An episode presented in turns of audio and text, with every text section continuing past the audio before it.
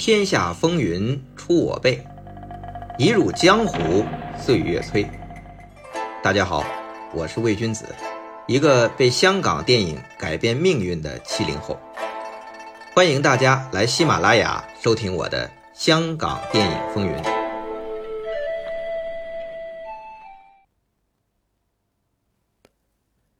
李小龙回香港短短一年多点的时间。就连续三次打破香港票房纪录，不仅在华人及亚洲地区掀起了功夫片热潮，更成功的打回了美国，让好莱坞改言相向，纷纷抛来橄榄枝，要求合作。为什么要说打回呢？原来李小龙在一九七一年回香港之前，他一直是在。美国好莱坞发展的，但是美国历来啊，他这种种族歧视，黄种亚裔人很难在好莱坞的影视剧中演出重要角色。虽然李小龙技艺出众，也积极争取各种演出机会，但吃了太多次闭门羹了，偶尔也只能演出个配角。也是为了改变这种窘况。李小龙才从美国回香港谋求发展。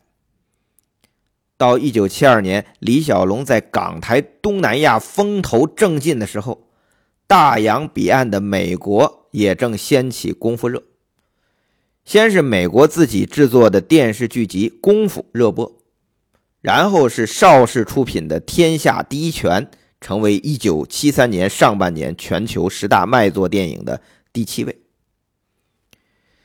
虽然《天下第一拳》由韩国名导演郑昌和操刀，镜头剪接也算是有他风格独到的地方，但是如果和同类的港产动作片比较的话，也不算特别出色。《天下第一拳》一九七二年先是在香港上映，票房也不过七十多万港币，那那个时候过百万。你才能进十大卖座影片吗？所以成绩是挺普通的。对于邵氏来讲，也不过是众多跟风功夫片的一部。可能连邵逸夫自己都没想到这部戏能在全球大卖到这个地步，并且和李小龙的电影一样，成为当时欧美年轻人疯狂追捧的 cut 经典。比如昆汀·塔伦蒂诺在他后来自己导演的向功夫片致敬的《杀死比尔》中，就分别加入了功夫剧集中的男主角大卫·卡拉丁和邵氏《天下第一拳》的特色配乐，以及李小龙《死亡游戏》中穿着的黄色战服。这三个元素是七十年代欧美动作片影迷的经典记忆，也是。功夫片在全世界东西方，在当时啊掀起狂潮的绝佳证据。那么，在上世纪七十年代全球的功夫风暴中，李小龙无疑是最核心。一直没把他当回事的好莱坞啊，开始频频的向李小龙发出片约邀请，但李小龙是。迟迟没有行动，毕竟啊，之前被好莱坞晃点过太多次了，而且好莱坞向来是店大欺客，如果条件谈不拢，那还不如继续在香港占山为王呢。猛龙过江之后，李小龙决定挑战自己，拍摄一部集结世界各地格斗高手的死亡游戏。戏中的主场景是死亡塔，按照李小龙的构想是五层，每层都有不同门派的高手把守。第一层，比如说有五十名高手，李小龙一个打五十个，场面壮观啊。第二层是想用韩国的和气道宗师池汉宰把守，第三层则是计划邀请李小龙的咏春同门高手。据说啊，李小龙的师兄，也就是叶问的徒弟黄纯良已经试过镜，没意外的话，就是黄纯良来把守第三层。第四层是由李小龙的徒弟伊鲁山度把守。那师徒二人在这场戏就各自大耍双截棍。那最后一层的高手呢，是由美国篮球名将天勾贾巴尔演出。当然啊，这个是个计划，一直是都有变化。本来李小龙还计划想多请几位，那水手第几层啊，可能也有调整。反正啊，这拍这几场动作戏的时候，还只是创意和大纲阶段呢。但是。李小龙在拍完池汉仔、伊鲁山度和贾巴尔这三场之后，这死亡游戏啊就停下来了，因为李小龙正式接拍美国华纳的电影《龙争虎斗》，要真真正正打回好莱坞了。所以说呀，这李小龙拍的四部半电影，这半部指的就是《死亡游戏》。说起来，这《死亡游戏》的拍摄方式啊，相当大胆。据说开拍的时候没有正式的剧本，李小龙只有大纲和创意。反正他就是想要一座塔，五层不同门派的高手一路打上去。那打上去会有什么呢？据说啊，李小龙的这个故事创意是：传说这座死亡塔是这个塔顶啊，收藏有绝世的武林秘籍。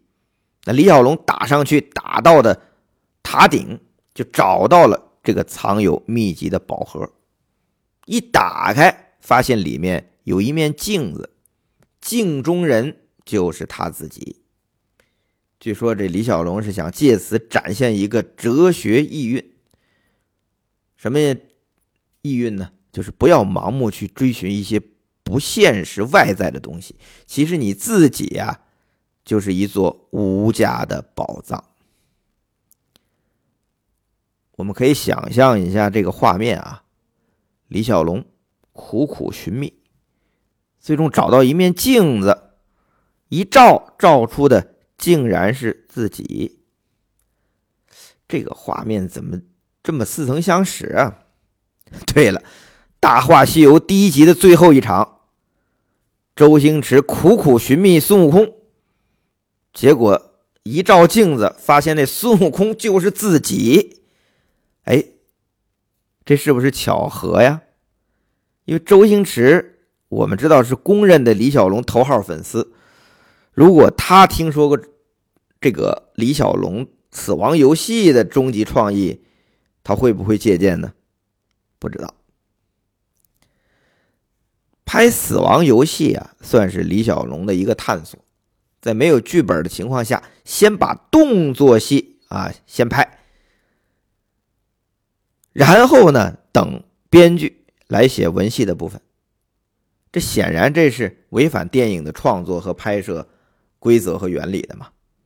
但李小龙当时啊，那就是神呢，他做什么，邹文怀和嘉禾都会支持的。只是没有想到的是，来自美国华纳公司的邀约呀，既急迫又顺利，不得不让李小龙停下《死亡游戏》的拍摄。最终，这个决定导致《死亡游戏》只拍了三场打戏，成为非常遗憾的一件事这个我们后面再说。那前面讲过，因为1972年美剧《功夫》的大获成功。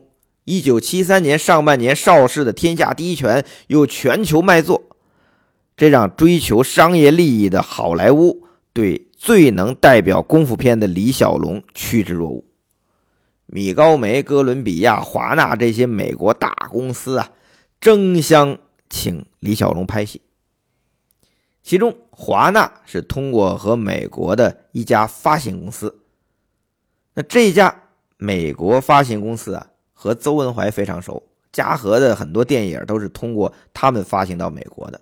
同时，这家美国发行公司的主席又是李小龙的朋友，相当于有了这两层关系。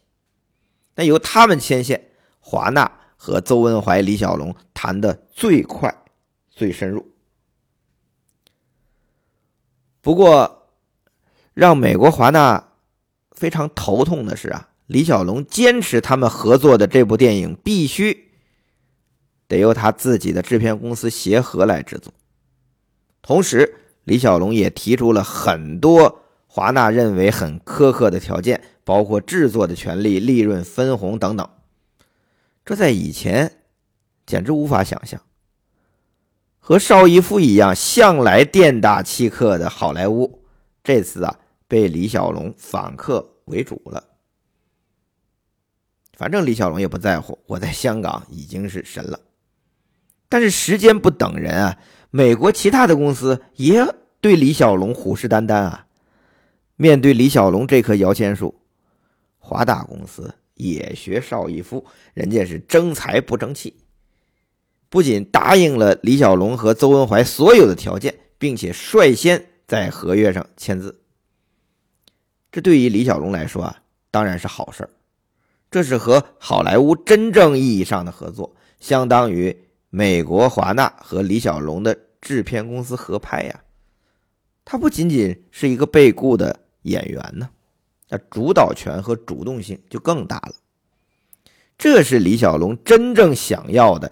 正确的打回好莱坞的方式，而对于邹文怀来说，嘉禾作为协和的母公司和美国最大的电影公司之一联合制作，那真的是华纳派一个制片，嘉禾派一个制片，大家权力职责分工全部对等啊！这是一次非常好的学习好莱坞电影运作方式的机会啊！同时有助于树立嘉禾的品牌形象。嗯，大家看看啊，尤其是邵氏那边，你们看看，我们嘉禾已经和美国最大的电影公司合作了，我们已经拍好莱坞电影了，我们嘉禾冲出香港，冲出亚洲，我们走向世界了。另外啊，邹文怀还有小心思。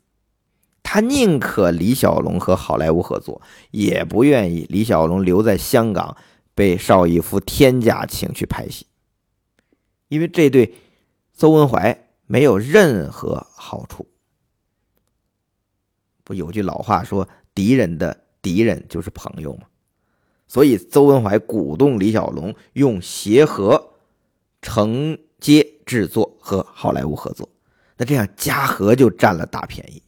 李小龙没有制作团队啊，都是嘉禾的，所以李小龙回归好莱坞和华纳合作，实际邹文怀是幕后最大的推手。